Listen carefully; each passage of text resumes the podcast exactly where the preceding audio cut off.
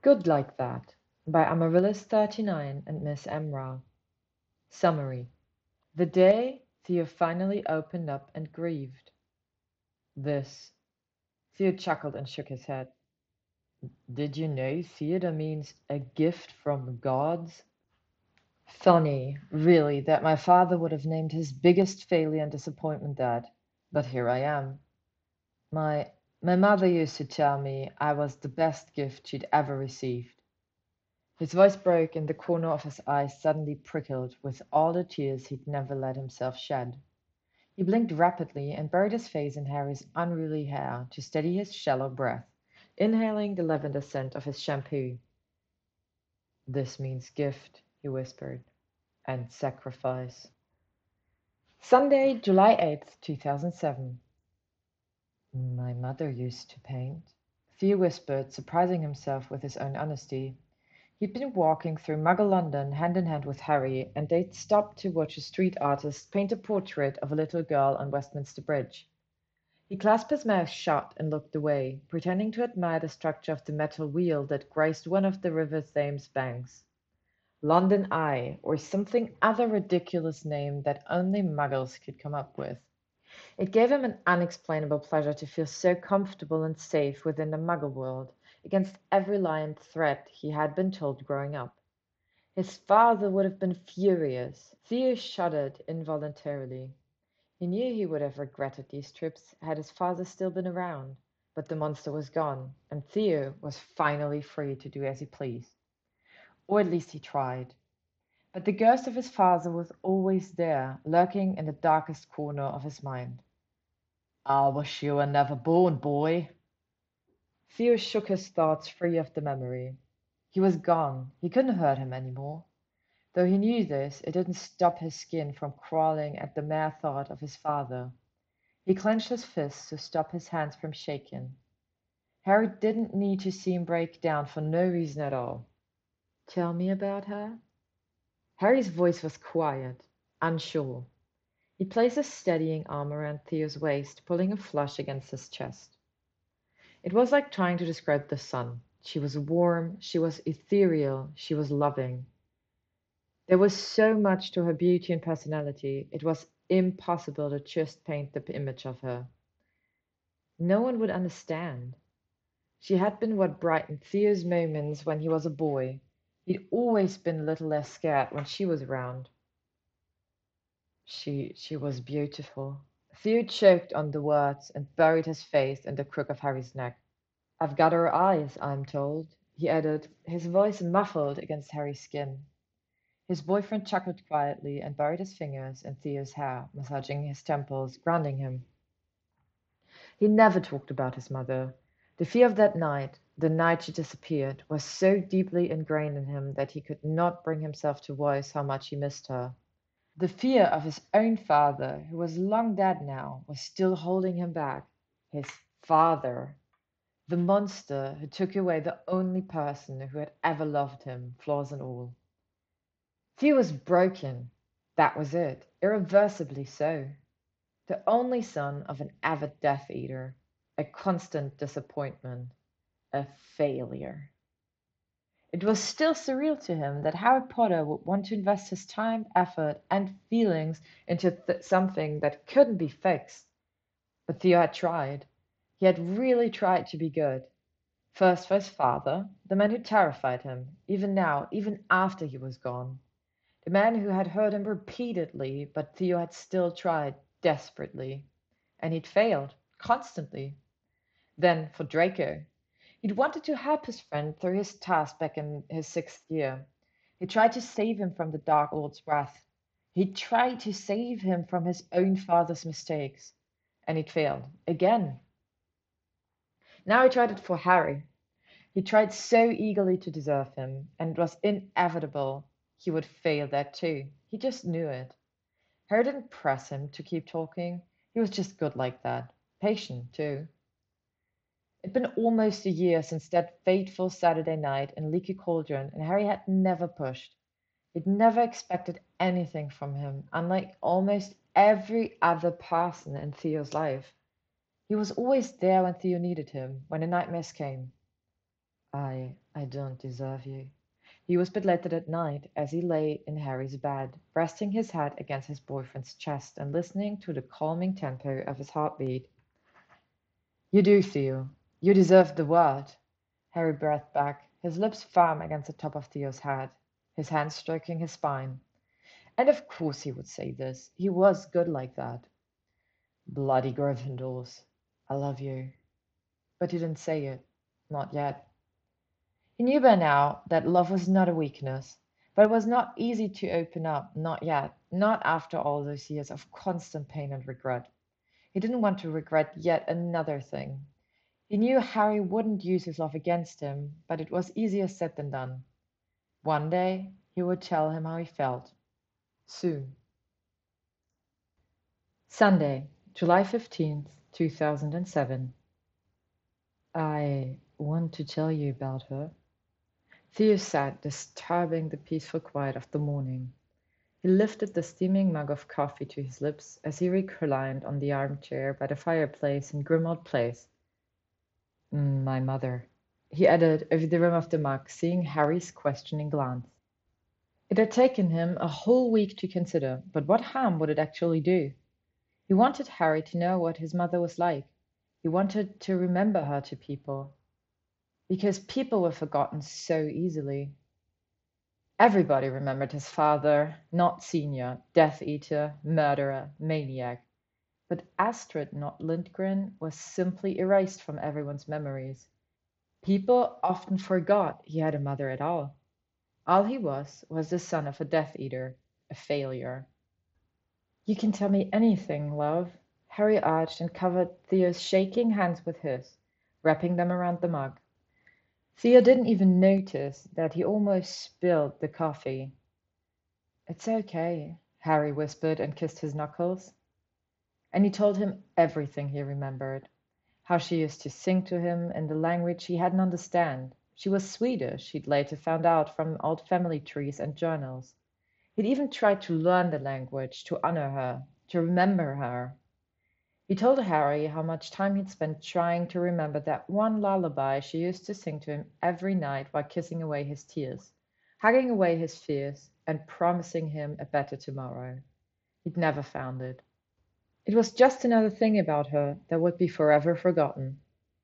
Harry listened in silence. He didn't interrupt. He knew that Theo was volatile enough to stop if he was interrupted at the wrong moment. The memories of long golden locks that he used to tangle his little hands into when she picked him up flooded his mind. The mental picture of her ocean blue eyes, so full of hope and pain, made his voice shake as he continued on. He told Harry all the bedtime stories he'd listened to before his mother tucked him in for the night, about the wise, one-eyed Odin and his two ravens, Hugin and Munin, about the brave Thor and his hammer, about the mischievous Loki, clever but treacherous. Words were pouring out of his lips, every tale his mother had ever told him about brave Valkyries, about Asgard and Valhalla. Harry listened dutifully, about the nine realms held together by Yggdrasil, about the four stacks, about the squirrel, the dragons, and the giants. I'm sorry, I'm boring you, Theo whispered, taking a tentative sip of his cold coffee to mask his nervousness and a slight twitch in his fingers. It felt like hours had passed by the time he recalled the stories from his childhood. He told Harry all of them, and his boyfriend didn't complain. He only nodded and gasped in all the right places. This was the legacy his mother left him, the legacy he carried proudly tattooed on his body and soul. Harry only shook his head. I want to know more, he said, and looked up at Theo, his eyes twinkling. Tell me everything. Are you a Viking, really? Harry smiled that sweet, genuine, dimpled smile of his, and Theo couldn't help the corners of his own mouth quirking in the tiniest of grins. He leaned and brushed Harry's lips with his in the briefest of kisses. I wish, he breathed, when he was a little boy, sometimes he used to dream of being a brave Viking warrior. He dreamed of being brave Sigurd, who'd slain the dragon in the sky. He dreamed of wielding Mjolnir and ruling over the thunder. Harry's fingers swiped along the lines of two runes on Theo's left forearm. What do they mean? Theo watched entranced as Harry's knuckles brushed against the simple symbol, a straight line crossed by another diagonal one. That's Nereidis. It means night. Nott was the goddess of night in Norse myth, you know. He explained, and it suddenly sounded like a ridiculous idea to have his own namesake imprinted on his skin. Surely Harry would laugh. He cleared his throat. It um, also means restraint and learning. He finished sheepishly, and his eyes widened as Harry leaned down to plant the softest kiss on top of the rune. It's perfect. And this one? Harry's lips connected with the other Norse simple imprinted on his pale skin, the one that looked like the letter X. This? Theo chuckled and shook his head. Did you know that Theodore means a gift from gods? Funny, really, that my father would have named his biggest failure and disappointment that. But here I am. My my mother used to tell me I was the best gift she'd ever received. His voice broke, and the corners of his eyes suddenly pricked with all the tears he'd never let himself shed. He blinked rapidly and buried his face in Harry's unruly hair to steady his shallow breath, inhaling the lavender scent of his shampoo. This means gift, he whispered, and sacrifice. They were silent for several minutes, just relishing the soft touches and the intimacy of the moment. It was a new and terrifying feeling to open up to anyone who wasn't Draco. Years of being reminded of how unworthy he was took a heavy toll on how he chose to interact with people. He would never admit it, but the fear of rejection and more pain was debilitating. He had built his aloof persona because he was simply too scared of someone seeing him the other day you said you'd like to paint, Harry murmured, his breath teasing the crook of Theo's neck, just where one of Odin's ravens sat. Theo squeezed his eyes shut and inhaled a shuddering breath. More memories of his mother flooded his brain. The long golden hair, twinkling in the sunlight as she gracefully twirled around her rooms in the manor, paintbrush in hand, and a wide smile on her lips. She was like the beautiful Sif from his bedtime stories the glint in her eyes as she bent down to plant a soft kiss on his temple, handing him a brush too. He remembered the joy and eagerness in which he'd painted shapes on a blank canvas. He remembered laughing. He remembered laughing. It was such a foreign memory that sometimes he wondered if it was real at all, or if he just made it up in his desperation. She loved it. She sometimes let me paint, he chuckled. I could even get all dirty when I played in her rooms. He clasped his mouth shut. Wasn't getting dirty something all kids used to do? He hated how miserable he sounded about the few times he was allowed to truly just be a child. But then he remembered that this man, who let him hold onto him for dear life as Theo opened up for the first time, had endured his own fair share of pain and suffering in his own short life. If Harry wouldn't understand, then no one else would. I would let him just talk, there was no need to be afraid any more. He was just good like that. You paint? Harry asked seriously, and Theo suddenly felt self-conscious again. He cleared his throat as the heat crept up his neck. Um, I I used to when when I was small, he whispered.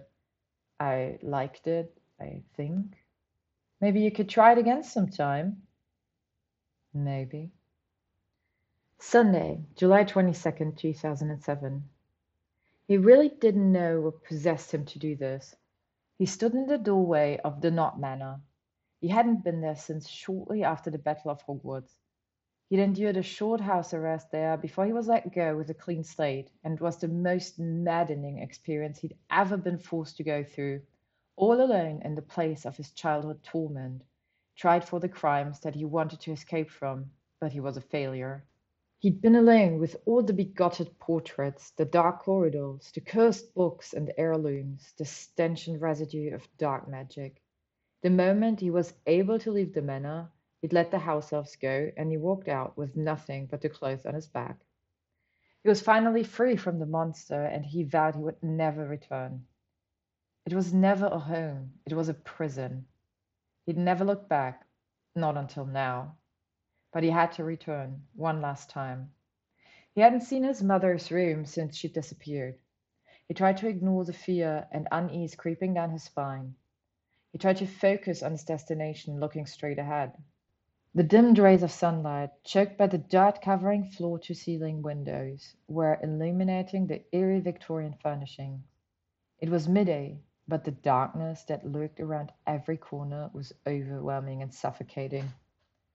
He felt as if he was the main character in one of those scary movies Harry made him watch, and he didn't like the feeling one bit. He took step after careful step towards the east wing. He didn't know what kind of creatures or dangers would make their residence in the abandoned building, and this place was most befitting for a monster. Generations of them had lived within those walls for hundreds of years after all. He ignored the darkened stains on the frayed carpets and walls and tried to swallow the lump that formed in his throat. Particles of dust danced in the air as he walked through the empty corridors. The heavy iron wrought chandeliers cast long shadows against the bare walls. It felt surreal, terrifying. Portrait frames were empty and sinister. Theo's careful steps and heavy breath were the only sounds cutting through the eerie stillness. The manor was silent, disturbingly so. Theo gulped, but didn't stop. He needed to do it. He stopped in front of a heavy oak door that led to his mother's rooms. His fingers trembled and his breath heaved as he reached for the doorknob. He remembered the light furnishing, the warm sunlight, the lively paintings, and the golden hair from the very few happy memories of his childhood. What was he expecting? What was he doing here? He didn't deserve to be here. You're not my son, boy. You're a failure. His father's voice sounded in his mind. No. You're the best gift I've ever got, Theodore. Yes, his mother. That's why he was here. You deserve the world, love. Harry's voice echoed in his consciousness. His mother would love him. She would understand. He took a last shuddering breath and pushed the door open. He clasped his hand over his mouth to stifle the pained gasp that tore out of his lungs. It was nothing like he remembered it. The room was enveloped in shadows, the sun barely seeping into the space through the dirty and broken windows. White cloths were carelessly thrown over the few upturned pieces of furniture. Spiderwebs hung from the heavy chandeliers, and a thick blanket of dust covered every visible surface. He made his way towards the easel and several canvases that were placed along the wall. They were all blank. He wheeled about the room in a frantic search. All her paintings were gone. All he had left were blank canvases. He was trying to breathe, to calm down, but he couldn't draw the air into his lungs. No, no, no, no. He closed his eyes and willed his mind to focus. Breathe in, breathe out. Harry's voice echoed in his mind. He tried to summon the feel of Harry's calm caresses as he eased Theo from so many panic attacks since they got reacquainted all those months ago. Theo was ashamed. He was weak, but just couldn't help to be drawn to Harry, to try and be better, to try and open up, to feel he picked up a vial of paint from the floor next to the easel. His mother used to brew her own unique blend using secret recipes passed down in her family for generations. The colors were vibrant and real in the memory of a curious five year old. She used to keep them under stasis charm. It was yet another part of his heritage that he would never learn, never have a chance to embrace. Maybe they were still usable? Scourgify he whispered as he assembled the canvas on the stand. Always make sure the canvas is clean, Lilla älskling. He poured several colors onto the palette while trying to ignore the slight tremble of his fingers. He mixed and blended with a frantic intensity and determination. Tears were now streaming freely from his cheeks as he swiped the brush across the fabric with desperate movements. Golden hair, beautiful sif, another streak of color, yellow, not quite enough. Gold. It had to be gold. Another brush. Too dark. Another swipe. Too bright. The canvas was thrown against the wall. The exact color of sun. Another canvas, more color. No, still not right. His fingers shook. The paint spilled across his hands and the floor. Wrong! Not enough gold, not beautiful enough. Another heavy thud against the wall as the canvas was thrown against it. Again. Not enough. You'll never be enough, boy. A pain sob tore out of his throat and his knees buckled. He slid down the wall and desperately fought for breath as his body shook with anguished cries. He fell onto an upturned vial of paint as he dropped to the floor. He didn't care about the color covering his fingers as he buried them in his hair. It hurt. It hurt so bad it burned. She was truly gone. He couldn't remember the exact shade of her hair anymore. He screamed into the emptiness of the room. It felt raw and painted. He couldn't take it anymore. It was devastating. Theo? He froze as Harry's unsure whisper filled the room. No, he couldn't see Theo like this. He couldn't see him so broken, so weak. Theo wouldn't blame him if he wanted to turn around and leave him. He was not worthy of Harry Potter. He was too fragile, too vulnerable, too emotional. Not a good fit for a hero. He was a failure. He made to wipe his tears in a sudden burst of panic, leaving blue and purple streaks of paint on his cheeks. Harry couldn't see him like that, so desperate, so damaged. He needed to regain his composure. But Harry stayed, because he was good like that. I'm sorry. I'm sorry. He sobbed into Harry's shirt as the other man pulled him tight against his chest. He wanted to push. He wanted to turn away. He didn't want Harry to see him like that, but he was too weak. He needed the warmth. He craved it. He could get lost forever in Harry's powerful embrace. He felt small. He felt vulnerable. But when Harry rubbed gentle circles against his spine, he thought that maybe it was all right. I'm sorry. He repeated it like a mantra. Theo, it's all right. You're all right. I've got you. Harry spoke quietly, kissing his temple, not caring about the paint that covered Theo's hair. He wedged himself between Theo and the wall, pulling him against his chest, cradling him in his arms, between his parted thighs, and just letting him be. And Theo cried, until he had no tears left, as he clung to Harry for dear life. He was safe. He felt empty and wrecked, but liberated all the same. He finally let go and accepted all that was gone, as he cried for his lost childhood, for his mother. I'm sorry, he repeated one last time, his voice weak. All he ever knew until recently was how to hate and regret. He didn't know what else to say. There is nothing to be sorry for. Of course, Harry would say that. He was good like that. I love you. He angled his face and met Harry's lips in a tender kiss. Harry's thumb swiped his sodden cheeks from the remains of tears, smudging more paint onto his porcelain skin. Theo put everything he had into the kiss. He wove his paint-covered hands around his boyfriend's neck and pulled him closer, nudging his lips apart with his tongue. The world spun as he lost himself in the kiss. Harry was tender, loving, delicate, as if Theo might break. As if he wasn't already broken beyond repair. And Theo needed more. Harry, please.